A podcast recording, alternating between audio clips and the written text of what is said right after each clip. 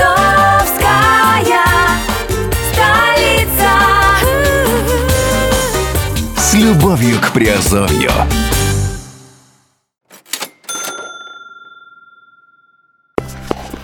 Всем привет, с вами Герман Пермяков, вы слушаете радио «Азовская столица» и это подкаст «Воркшоп. Инвестиционный цех».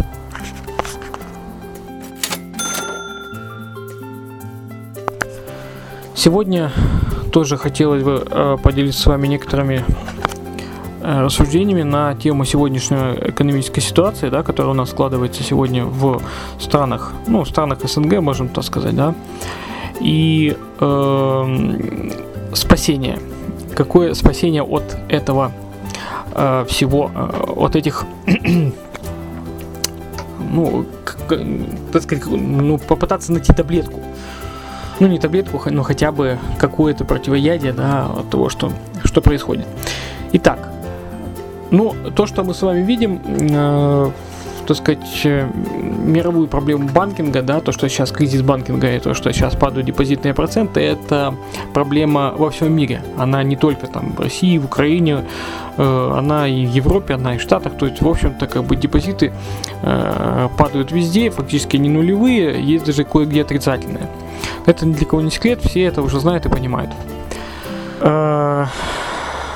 Ну, естественно, мы видим, что что, что из этого происходит? Происходит трансформация экономических каких-то вот реалий, которые сегодня, сегодня мы видим. Э, Экономически мы видим э, ситуацию, то, что люди стали э, перегонять свои деньги в более высокопрофитные, высокодоходные проекты. В принципе, как я даже общался, э, вот даже немцы, даже вот такие классические, как бы приверженцы классического, класс- классического инвестирования, да, вот Германия, она, э, немцы, поверьте, тоже участвуют в хайпах. Вот, э, понятно, что Украина впереди планеты всей по их, э, так сказать, авторству, два, да, то есть, ну, кого, наверное, не секрет, все понимают, что очень много хайпов идет с Украины, э, в том числе и форексовские э, хайпы, которые были в 2014 году, вот, э, когда был популярен Форекс, и, ну, проекты, основанные на Форексе, да, вот. э, Точно так же и сейчас трансформировалась эта индустрия более уже в, в сферу, уже от Форекса отошла в сферу финансовых пирамид. И, в общем-то, э, сейчас этот тренд существует дальше. И он э, привлекает все больше инвестиций из стран СНГ и, в принципе, дальнего зарубежья тоже. Эм, Но, вот я, наверное, сейчас скажу одну такую важную вещь, очень важную вещь, да, которую, э, может быть, мы сами себе можем не признавать, но вот я скажу. Э, Вот мы все себе называем инвесторами, да, вот как вот не зайдешь э, в блоге, ну, предположим, как в интернете там, там крупнейшие ведущие блогеры, они все пишут, я вот Вася инвестор, я Петя инвестор, там, я еще какой-то инвестор, я там, у меня сайт инвест, инвест, инвест, и, в общем-то, кругом это все инвест. Но вот что хочу я сказать. На самом деле это, это не инвестиционная деятельность. Э, э, господа, но это, это никак не является инве- никакой инвестиционной деятельностью. Это вы просто вкладываете. Пон- понятно, что э, мы, пред- предположим, тоже на сайте, э, на, на видеоканале Redline TV, на нашем э, сайте Азовской столицы, прекрасно понимаем, что это инвестирование, да, то есть, ну, это как бы, ну, разряд инвестирования, да, то есть вы, вы как бы собираете какой-то определенный бюджет, который у вас э, э, ну, не является основным, и вы его вкладываете в каких-то какие-то проекты и, в общем-то, пытаетесь э, разогнать этот бюджет, да, чтобы он вам послужил как какой-то ну, базой для дальнейшего какого-то для, дальнейшей работы.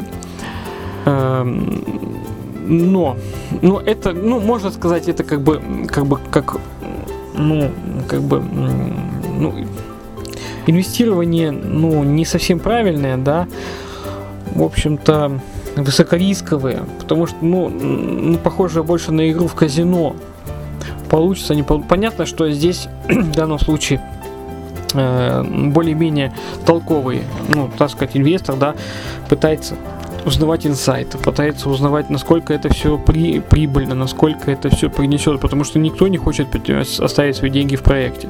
То есть более-менее э, понимающий человек, он, э, когда открывает интернет, он все-таки не бежит на первый попавшийся сайт и, о, красивые проценты, э, если увидел э, на сайте, да, он сначала спрашивает. Ну, конечно, если спрашивать админа конкретно этого проекта, он, естественно, будет его хвалить. Но когда он начинает, ну, естественно, люди идут на там форум MMGP, да, еще на какие-то определенно общаются между собой, понимают, ловят где-то какой-то инсайт, и, ну, хотя, опять же, как бы инсайт, он инсайдом, но реально что-то ну, что-то получить, все равно есть риски. Это есть риски, и, в общем-то, э, человек понимает, куда идет. И в случае, когда проект, проект скамится, в общем-то, многие реагируют неадекватно, начинают орать. Ну, в общем-то, может и правильно, это обычная человеческая реакция на потерю своих денег. Вот. Ну, некоторые просто понимают, что э, куда они инвестировали, и, в общем-то, они в этот раз проиграли. Поэтому э, методы диверсификации здесь тоже важны, обязательно важны, потому что без них никуда. То есть это просто уменьшает риски. То есть это просто работа с рисками, ну, как бы сказать, управление рисками, да, вот, вот так. Но классическое инвестирование, как вот мне кажется, да, это все же именно недвижимость. Вот классика, это классика инвестирования. В общем-то, есть агрессивные стратегии, есть э, пассивные стратегии, но недвижка, она никогда не, переклю... не переплюнет ни акции, ни облигации, ни авторское право. Ну, авторское право, понятно, это как бы не предметы искусства, ни, ничего. То есть недвижимость это классика классик.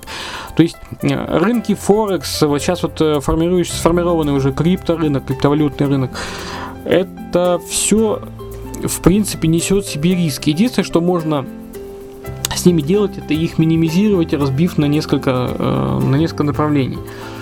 Вот.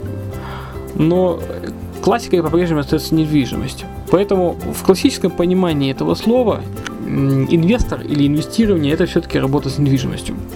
Вот как бы вы не говорили этого, в принципе, это вот это именно есть. Потому что недвижимость, она, она есть недвижимость. Опять же, не каждая недвижимость можно назвать э, инвестиционной, то есть, э, естественно, нужно в этом понимать и разбираться, потому что, ну, не будем приводить примеры, но скажу, что не каждая недвижимость является прибыльной, доходной и инвестиционной. Э, в этом тоже нужно понимать, так же, в принципе, как и в хайпах, иметь тоже свой инсайт или иметь результаты исследований, да, как определенных каких-то определенного объекта. Так вот, о чем сегодня речь? О том, что ну, не, кто живет в Российской Федерации, те это прекрасно понимают, да, что, ну, в общем-то, ну и в Украине здравомыслящие люди, да. Все, что там происходило в 2014 году, э, все происходило на, глоб... на фоне глобального передела глобальной экономики. И, э, в общем-то, вынудила Россию ну, к определенной какой-то изоляции э, от э, глобальной экономики.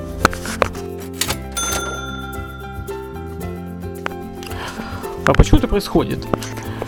Во-первых, в 90-х годах после развала Союза в общем-то, э, Россия, чтобы ну, перейти как бы на новые рельсы, как бы с социалистических на коммунистические, да, вот э, она, в общем, выдала на гора все свои ресурсы, да, мировому сообществу, предположим, на э, сырьевые биржи, на бирже там нефти биржи, на бирже, бирже там, предположим, какие-то э, химпродуктов, да, вот я знаю, что есть э, определенные биржи химические, вот где там калий, где там э, сульфаты всякие, да, это тоже есть биржа металлургическая, да, то есть э, ну, каждая отрасль есть своя биржа, и, в общем-то, Россия выдала свои просто сырьевые ресурсы на вот эти биржи, и ей, конечно, международный э, фонд, да, валютный фонд МВФ, дал определенные условия, да, что вот мы, предположим, Россия, э, как бы Запад будет заходить э, в экономику России на определенных условиях, в принципе, будет инвестировать, если она, предположим, дает вот свою нефть или свои как бы, ресурсы по каким-то определенным удобным для Запада там ценам, да, в общем, как бы Вот. Э, Украина, в принципе, то же самое. Украина вообще там хуже, то есть там вплоть до ядерного разоружения было, то есть э, там, ну, экономика тоже как бы полностью зависит от Запада, в принципе, она и сейчас зависит. Э, В 2014 году, в общем-то, я сейчас скажу, конечно, политические вещи определенные, да, ко- которые, может быть, даже говорят только у себя на кухне. Но, в общем-то, э, Штаты заставили Украину сдать Крым России. Э, И после этого, как бы, этот Крым появился как приманка, как э, червячок на удочке. Вот. И, э, в общем-то, как бы экономически, чтобы закрыть Россию.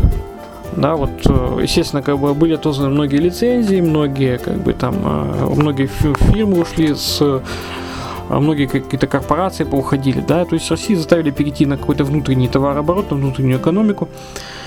Украину, в принципе, тоже в основном, эм, ну, Украина как бы вообще внутренне э, ничего она не создала, внутреннего как бы какой-то экономики. М, Здесь полностью идет э, э, транзит европейских товаров, европейских услуг. В общем-то, производство, не думаю, что свое будет развиваться, оно и не развивается, оно никогда не развивалось. Вот, э, просто тоже как сырьевая база определенных э, ресурсов или производства, которые имеется в стране, в общем-то, оно все экспортируется. Так вот, э, экономика России на сегодняшний день, она, конечно, закольцевалась внутри, в отличие от Украины. Украина не закольцевалась в России, поэтому у них как бы, ну, в этой стране, в общем-то, как бы началась более-менее такая стагнация, ну, как бы э, достигли какого-то определенного дна, да, кризиса.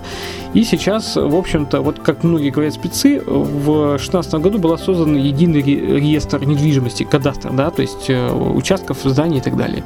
И сейчас, э, так как мировое сообщество, в общем-то, перестало выкупать российские ресурсы, на чем можно делать экономику? Можно делать экономику на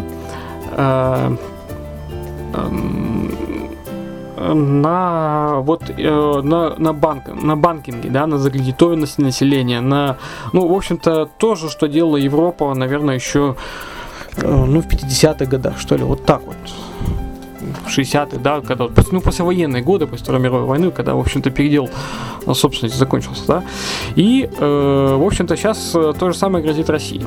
То есть э, каждый из россиян, который живет сейчас в России, э, ну, его будут заставлять кредитоваться. Э, В общем-то, большинство недвижимости было получено бесплатно там нашими мамами, папами, бабушками, дедушками в Советском Союзе.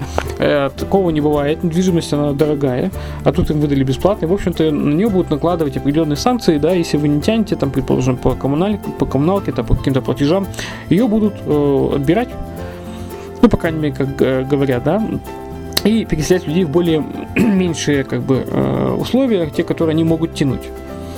Вот. Или же, в общем-то, как бы э, в основном, э, почему сейчас, вот, кстати, Сбербанк России э, с- снизил ипотечные ставки, вот, ну, многие говорят, с 24 до 9 процентов годовых, в принципе, так же, как вот в Европе сейчас вообще 3 процента, но в зависимости от как м, западной и восточной, в восточной где-то там повыше будет, в западной пониже. Э, в общем, ну, в принципе, Россия стремится вот по банкингу, ну, я скажу, она, она действительно, э, вот я вот сравнивал, да, российские и украинские правила банкинга, в общем-то, в России есть такое понятие, как escrow счета. Э, В Украине самые крупные банкиры и директора VIP-отделений банков, они не знают, что такое escrow счет. Вот, э, естественно, в России есть аккредитивы. У нас в Украине не знают, что это такое. То есть не, не понимают. То есть им надо объяснять. Я не знаю, где они учились. Вот. э, Не говоря же об ипотеке. Ипотека у нас вообще дается при 50% своего э, собственного капитала и плюс 24% там, годовых, э, плюс пересмотр, пересмотр каждые 3 года процента. Вот. Почему? Потому что у нас бивалютная система в Украине, э, э, вся недвижимость привязана к доллару, э, к курсу доллара. В общем-то, а в Украине нет привязки к курсу доллара, все во внутренней валюте. В России все во внутренней валюте, в руб- в рублях, да? Поэтому как бы э, им полегче. Но, э, в принципе, вот это первый этап, да, вот закредитованность населения, это первый этап э, э, улучшения, ну, как бы, э, улучшения экономики, ну, макроэкономики. Мы не говорим, что это лично для каждой семьи хорошо. Ну, как для государства, это да. То есть государство полностью будет сейчас извлекать выгоду не из продажи там нефти или газа там или каких-то там э полезных ископаемых там калия там за границу, да, именно как бы из внутреннего банковского продукта. Украина, я не знаю, из чего будет извлекать вывод, выгоду. Сейчас пока что она извлекает э, из кредитов МВФ, а, ну и, и то, как бы, ну, как государство, да, которое закредитовывается, в общем-то. Ну, оно закредитовывается, наверное, в, не, как, внутри страны, а извне.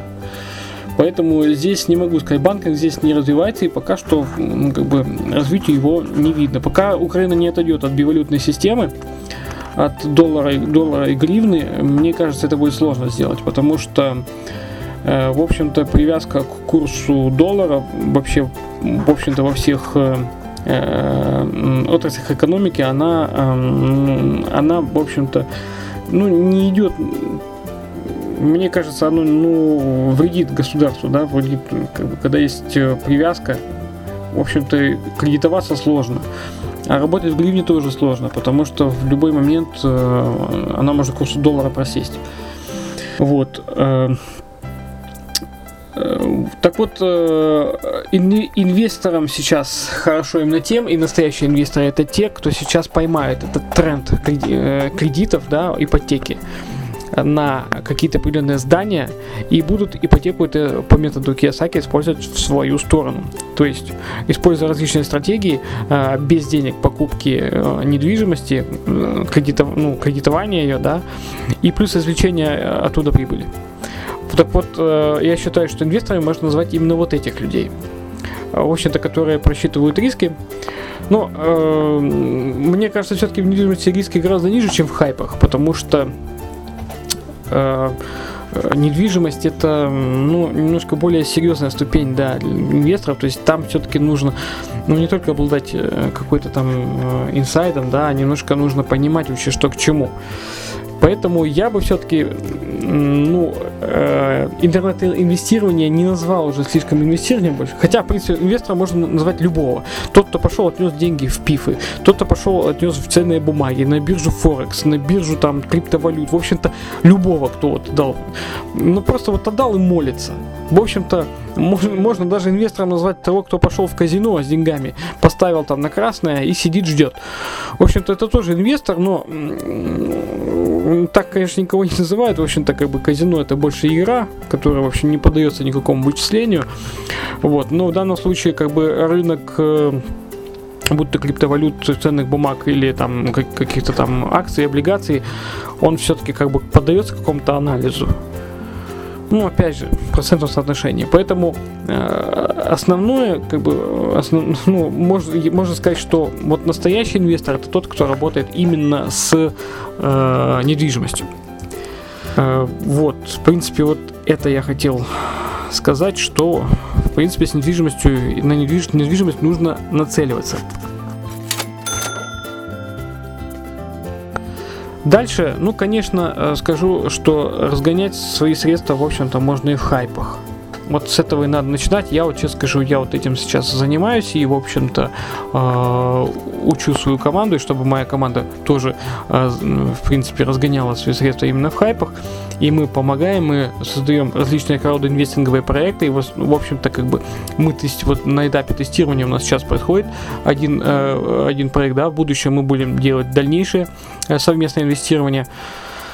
И очень интересная. Э, в общем, как бы интернет, э, он дает, конечно, много возможностей, но опять же, это работа. Э, дамы и господа, поймите, что это работа, это не инвестирование. Инвестирование это когда человек не работает. Вот, вот придет вам маленький мальчик, да, вот там, или маленькая девочка, ребенок, спросит, что там, папа, мама, что такое инвестирование?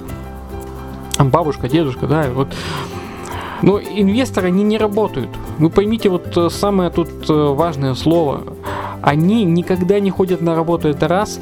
Во-вторых, э, они, у них нету как бы продукта их труда. То есть, ну, продукт есть он в плане как бы прибыли в свой собственный карман, да, ну вот э, у них нету времени какого-то, они, когда они затрачивают э, предположим, с 8 до 6 там на кого-то дядю, да, или, предположим, сами бизнесмены, предприниматели. Э, кстати, вот я скажу, что бизнесменов и предпринимателей, даже взять тех же крупных блогеров, которые сегодня в хайпах сидят, да, и могут там, ну, там, с, ну, десятками, сотнями тысяч долларов инвестировать, они, их сложно назвать инвесторами, это не инвесторы. Это, ребята, это не инвесторы, это, э, ну, это предприниматели, можно так, сказать, да, это там, ну, бизнесмены, там, не знаю, те, которые ведут свой бизнес в интернете, и которые, в общем-то, э, когда закроется, тот или иной проект, в общем-то, они останутся, ну да, они заработали денег, но у них нету пассивного дохода, у них нет cash flow. Это не инвестор.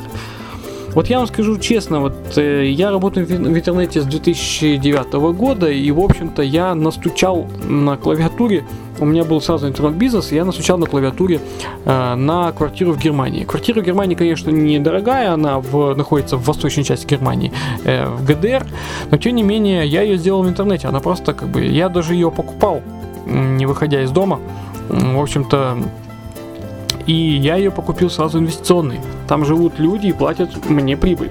Прибыль, причем в евро.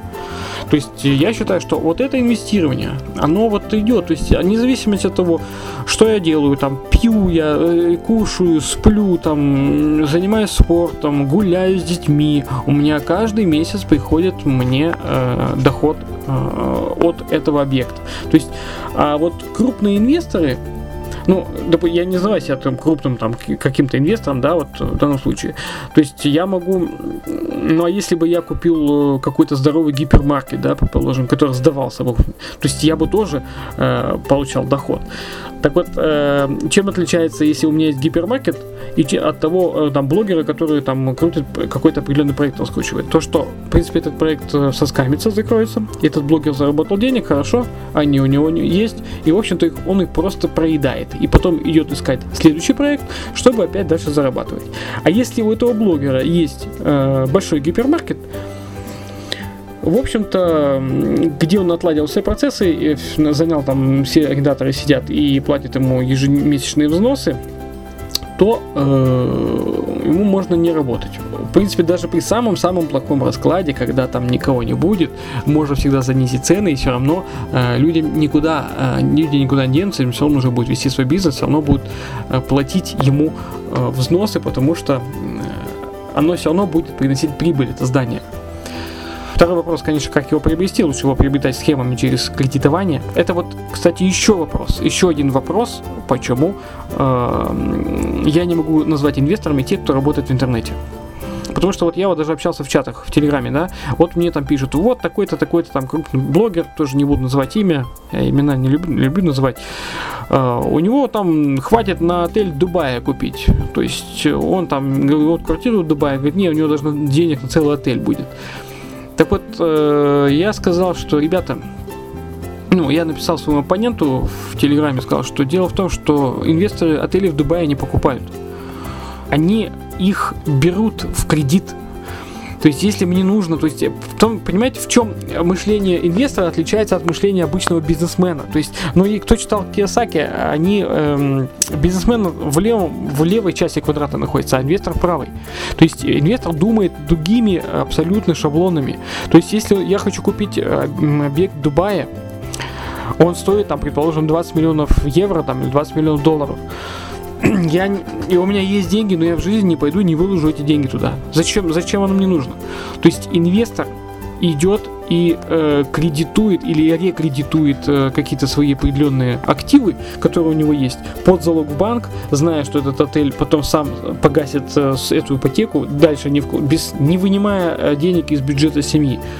То есть или же просто как бы он определенно какой-то дает определенный актив под, э, в качестве банковского залога и, в общем-то, эм, э, закладывает его под, но ни в коем случае не достает деньги из кармана на магазин, или деньги на бензин, да, который ему нужно, там, предположим, да, которые ему как бы нужны, или там на отпуск, или еще куда-то, он этого не делает. То есть, предположим, вот смотрите, даже сейчас, если у меня есть своя квартира в Германии, я могу ее просто закладывать под какой-то определенный процент тому же банку, и, в общем-то, э, покупать еще одну квартиру. И я не буду залазить э, в бюджет э, семьи, там, чтобы ребенку не купить шоколадку там или игрушку, или там жене цветы, или как бы там, или там куда-то поехать, да, то есть оно у меня есть, я просто, то есть понимаете, вот сама инвестиционная деятельность, она, она предполагает абсолютно, абсолютно другой подход. Поэтому э, все, кто сейчас инвестирует в интернете, я бы не называл инвесторами. Они не инвесторы. Да, это люди пытаются инвестировать, и я, в принципе, с вами тоже пытаюсь инвестировать, но это не конечная цель работать в интернете. Конечно, то есть э, это как бы э, инструмент для разгона своих средств. Основная цель это недвижимость. Запомните раз и навсегда.